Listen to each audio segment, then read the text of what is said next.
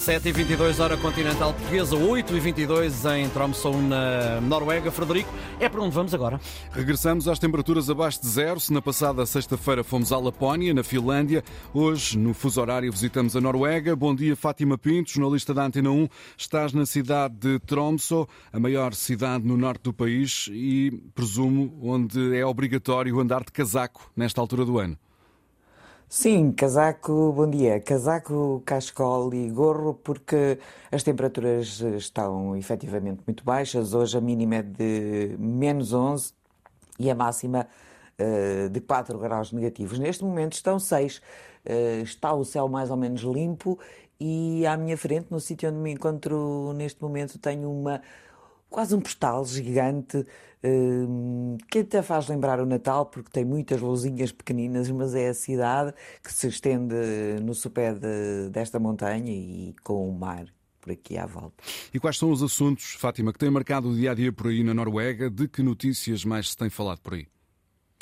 Olha, mais concretamente aqui nesta, nesta zona de, de Tromsø, uh, fala-se sobretudo de desporto porque a equipa da Terra uh, tem vindo a lutar.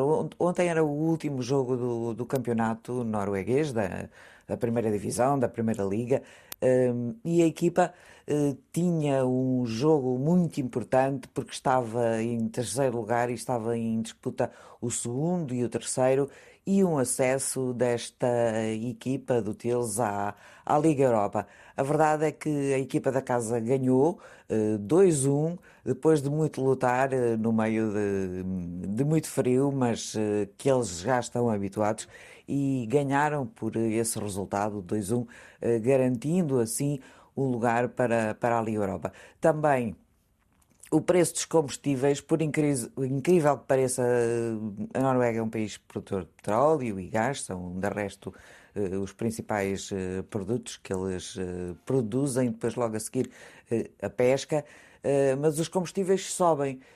Subiram aqui na cidade no último ontem, suponho que, que a subida foi registada ontem, cerca de 5 coroas, o que põe os combustíveis aos preços praticamente que temos em Portugal, o que me deixou também a mim surpreendida quando cheguei aqui, uhum. porque pensei que o combustível era muito mais barato.